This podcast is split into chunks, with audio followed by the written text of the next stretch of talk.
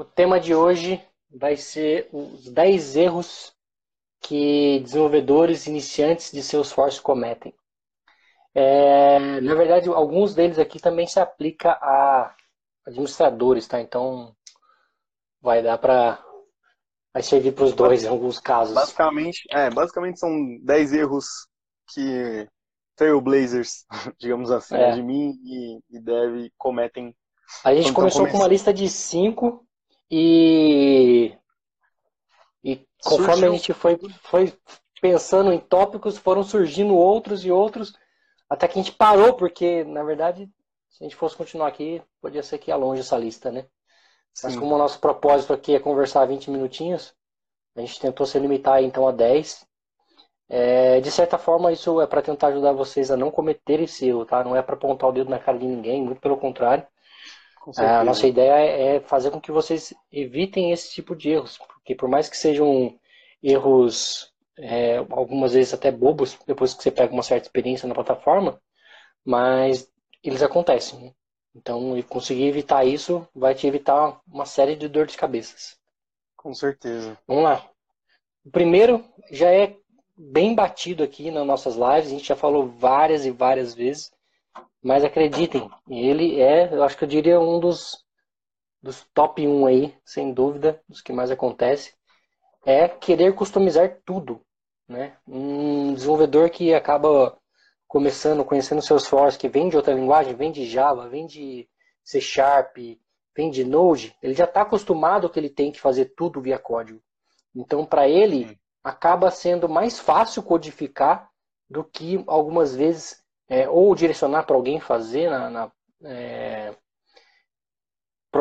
sem ser programaticamente, né? ou a, até mesmo fazer, depende muito do tamanho da empresa. E eu vejo que esses erros geralmente, geralmente não, não é generalizando, mas acontece em empresas pequenas. Por quê? Porque quando você pega uma empresa pequena, geralmente você tem um cara que é dev que cuida de praticamente tudo. Né? Quando você é uma empresa maior, você já tem um arquiteto, você já tem é, funcional, um administrador, então a coisa acaba fluindo de certa forma mais organizada. Mas quando você está numa empresa pequena que você é o pai da criança e tem que cuidar da org inteira, é, você acaba esbarrando com esse tipo de coisa. Tá? Então, é. cuidado com o que, o que você vai customizar. Né? É, o que eu vejo bastante é justamente o que você falou. Acho que o desenvolvedor ele pega, ele já é dado a solução para a solução não, é dado a, o requisito para ele e ele já pensa programaticamente como ele vai resolver. E, e quando a gente tá, quando trata-se de Salesforce, é, como o Fernando falou, é um tema já bem batido, é o, o, desenvolvedor tem que ter a capacidade também de saber até onde ele tem que desenvolver dentro da plataforma. Então, é uma das, das coisas que um desenvolvedor tem que saber quando se trata de Salesforce, né? Justamente porque uhum. ele tem que pensar na performance do, do, da org como um todo.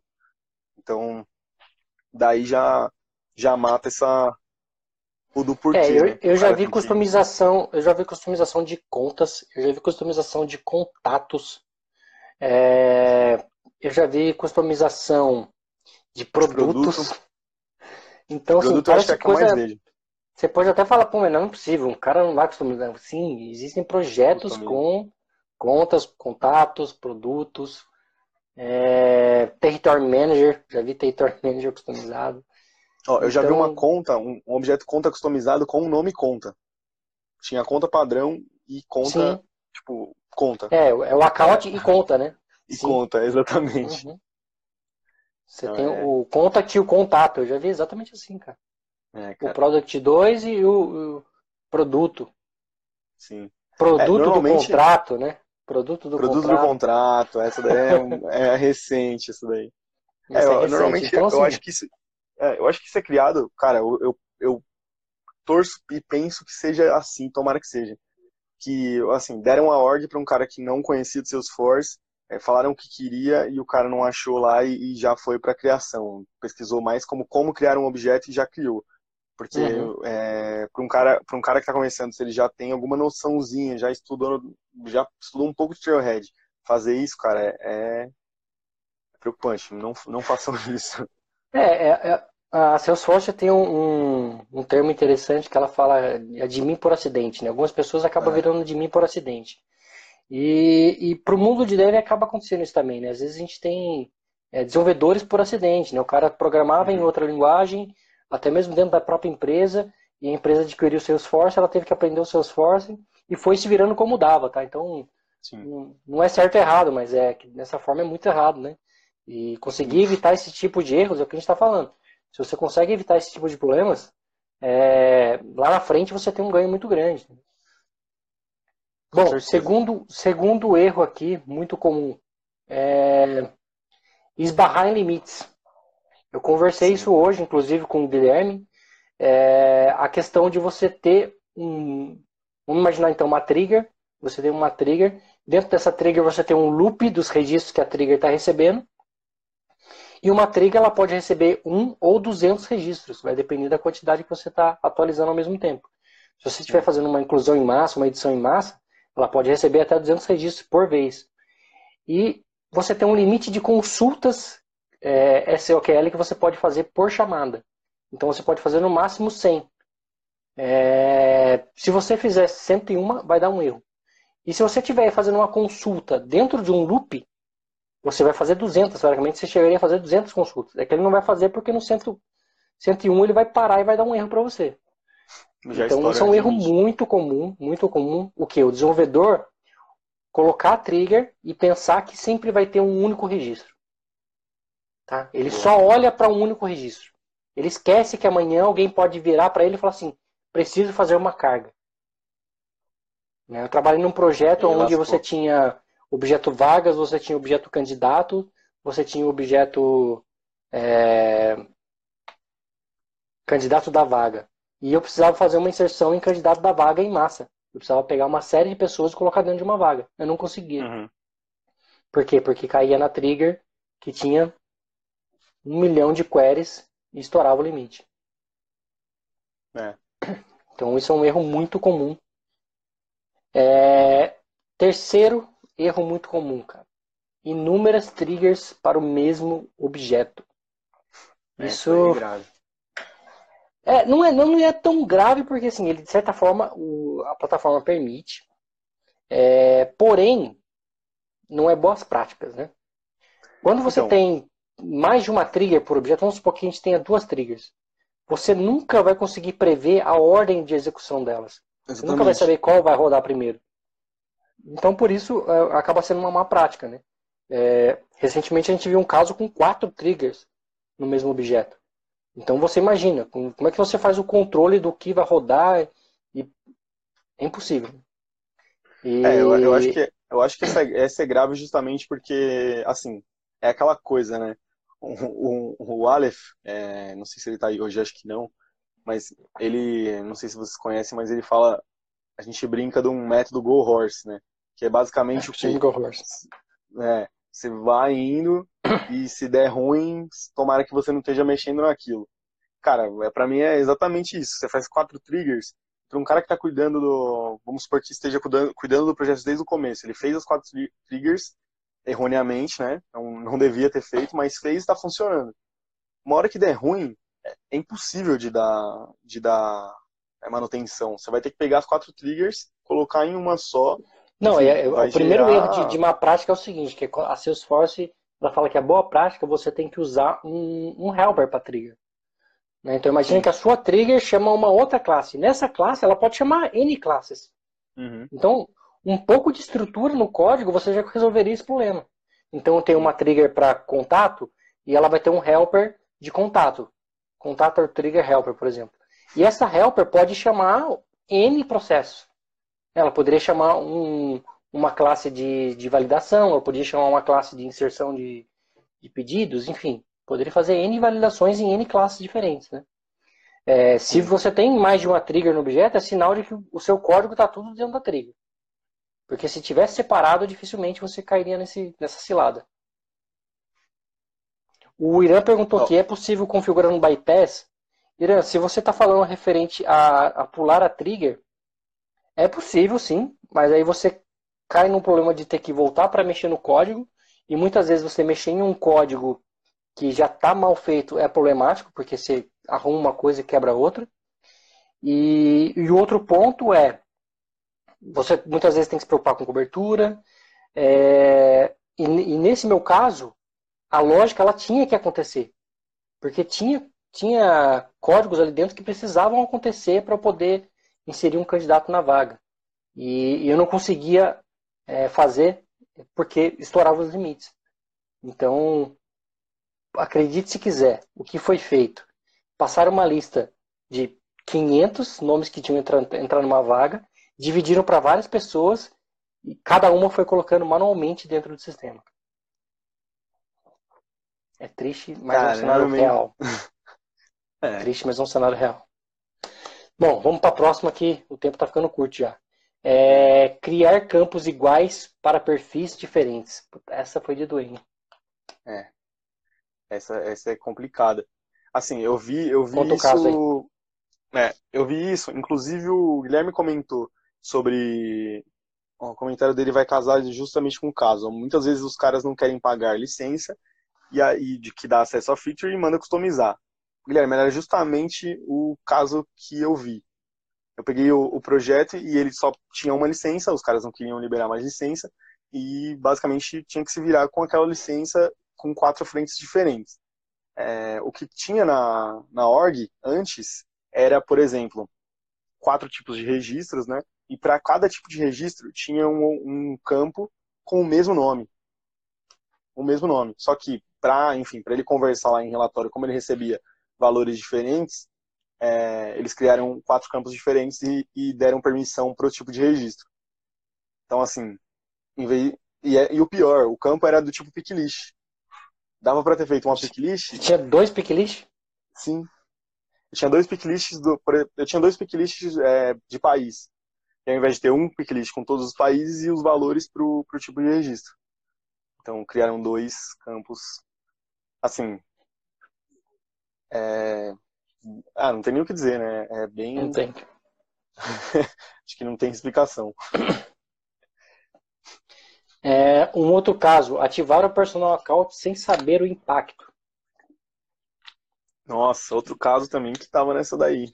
Você passou Hoje. por isso? Você pegou um projeto com personal account ativado? e era esse mesmo, hein? olha que curioso. O mesmo projeto, né? E, e nesse projeto que eu participei da, do portal de vagas, é, quando eu praticamente estava para sair da empresa, me perguntaram qual era a minha opinião sobre ativar o personal account, porque a Salesforce tinha recomendado para eles e tal. Eu passei meia hora discutindo com eles sobre o porquê não fazer isso. E falei, cara, tenha certeza do que você vai fazer, porque esse aqui é um caminho sem volta, né? É. É, isso é um ponto que as pessoas muitas vezes não levam em consideração, que é um caminho sem volta. Então, se você faz algo é que não foi bem pensado, é, se você não tem todo o plano de negócio desenhado, você pode estragar uma org inteira, né? Sim. É, quando, foi, quando o Fernando fala que é um caminho caso, sem né? volta, foi. Quando o Fernando fala que é um caminho sem volta, é porque para voltar desse caminho é praticamente impossível. Você vai perder, eles vão ter que fazer um chamado, mapear todos os, os seus registros na sua conta, no seu contato, saber o que é personal account, enfim. É um trampo bem grande. É, e no no meu, caso também estava ativado esse personal account e eu esbarrei em vários, vários, várias exceções aí, também acompanhou comigo. Tinha coisa que estava acontecendo para a gente descobrir foi apanhando, né? Tava, você estava trabalhando num projeto e estava funcionando, você me mostrou que estava funcionando e no meu não funcionava a mesma coisa. E aí a gente foi desenrolando até ver que era limite de por, por conta da ativação do personal account. Então é uma é uma funcionalidade Perigosa. Que é perigosa. Inclusive tem um post no blog falando de personal account, né? O título é. deveria ser Não ative o personal account, mas a gente, a gente fez um título mais bonitinho. Depois procura é. lá. É, já nem sei, eu perdi o número do erro aqui, mas o próximo é não migrar para o Lightning. Pô.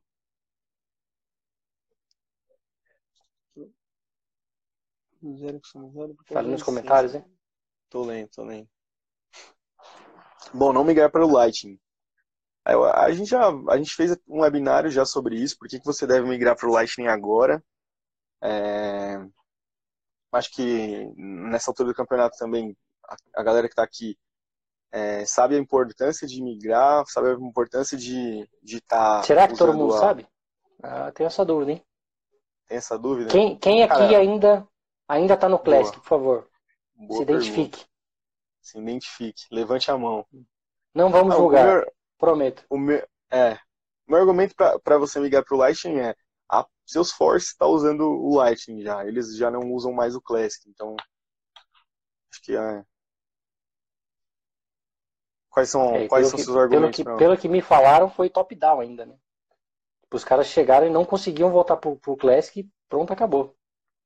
É sério? Louco. Ó, ele é falou mesmo, que o cliente dele tá. Triste isso, hein, cara.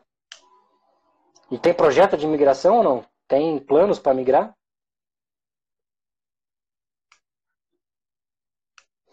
É, para quem não sabe, na última versão, sem ser agora, essa se não me engano foi a anterior, a Salesforce ativou como uma operação crítica, uma, uma update crítico, é, que ela vai, a partir de outubro, fazer a, a, a migração, não migração, ela vai jogar o usuário para o Lightning automaticamente, em períodos de tempo aleatório. Né? Então, de tempos uhum. em tempos, ela vai jogar o usuário para o Lightning e ele, se ele quiser, ele vai ter que voltar é, na, mão. Pro, na mão para o Classic. É óbvio que tem, tem maneiras de você configurar para que isso não aconteça, é, mas eu vi muita gente na comunidade, se você for no, no Success Community, muita, muita gente desesperada perguntando como que ela faz para não migrar, porque vai dar problema, vai parar a aplicação e tudo mais. É, bateu um desespero de algumas pessoas e, e, a gente vê que é por falta de informação de saber que.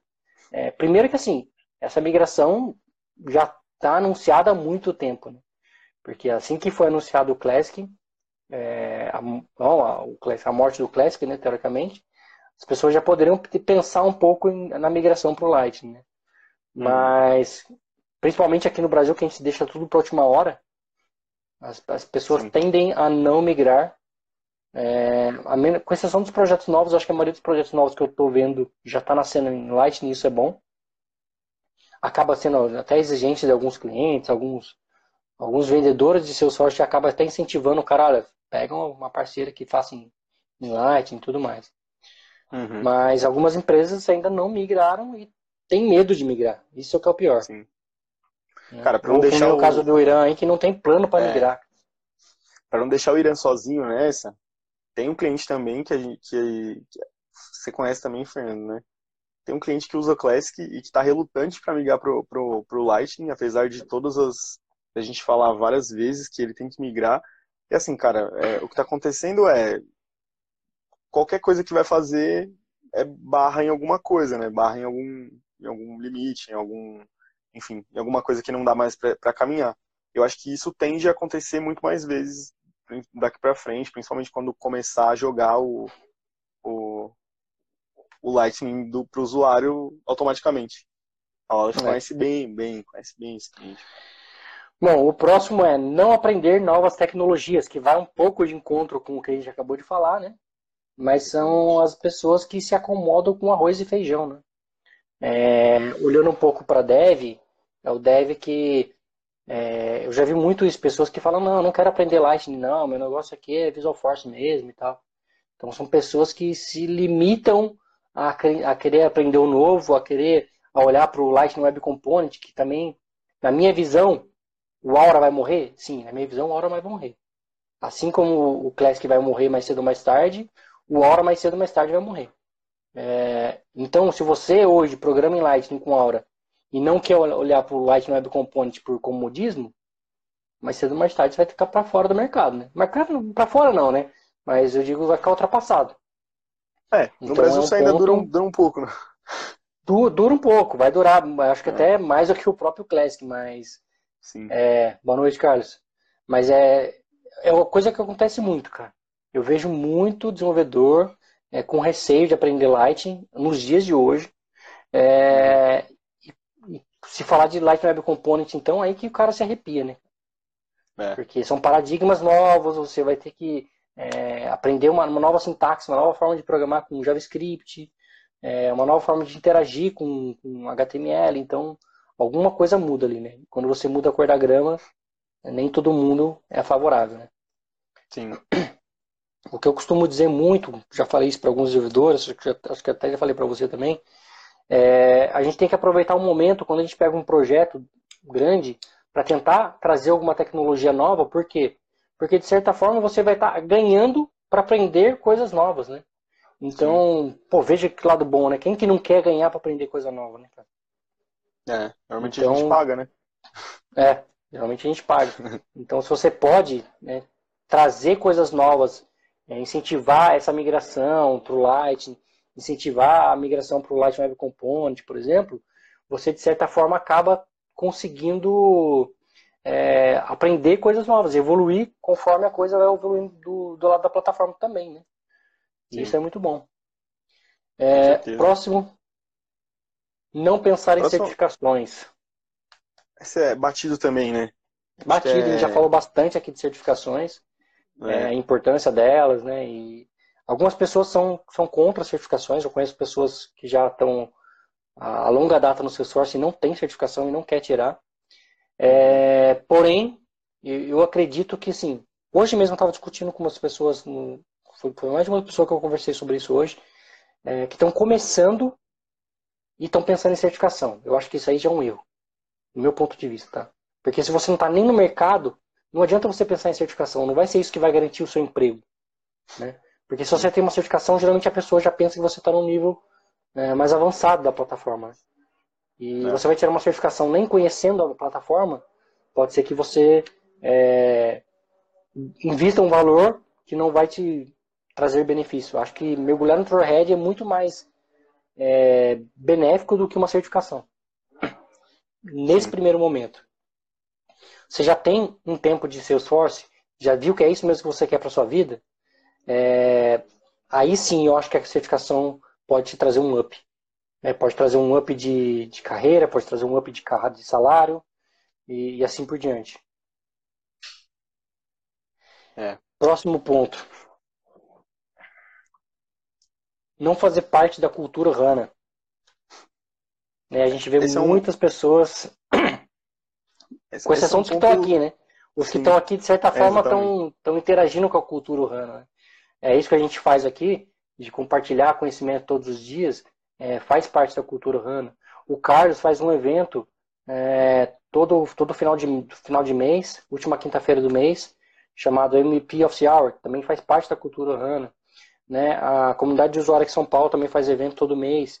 Então, participar desses eventos, é, não só participar, mas também poder compartilhar, mesmo que seja um pouco, é, eu vejo que tem algumas pessoas que têm esse conhecimento, às vezes evitam de, de poder compartilhar, é, eu chamo algumas pessoas para fazer post pro blog, elas ficam meio tímidas, meio encalhadas e não querem uhum. compartilhar um conhecimento foda às vezes, né, cara?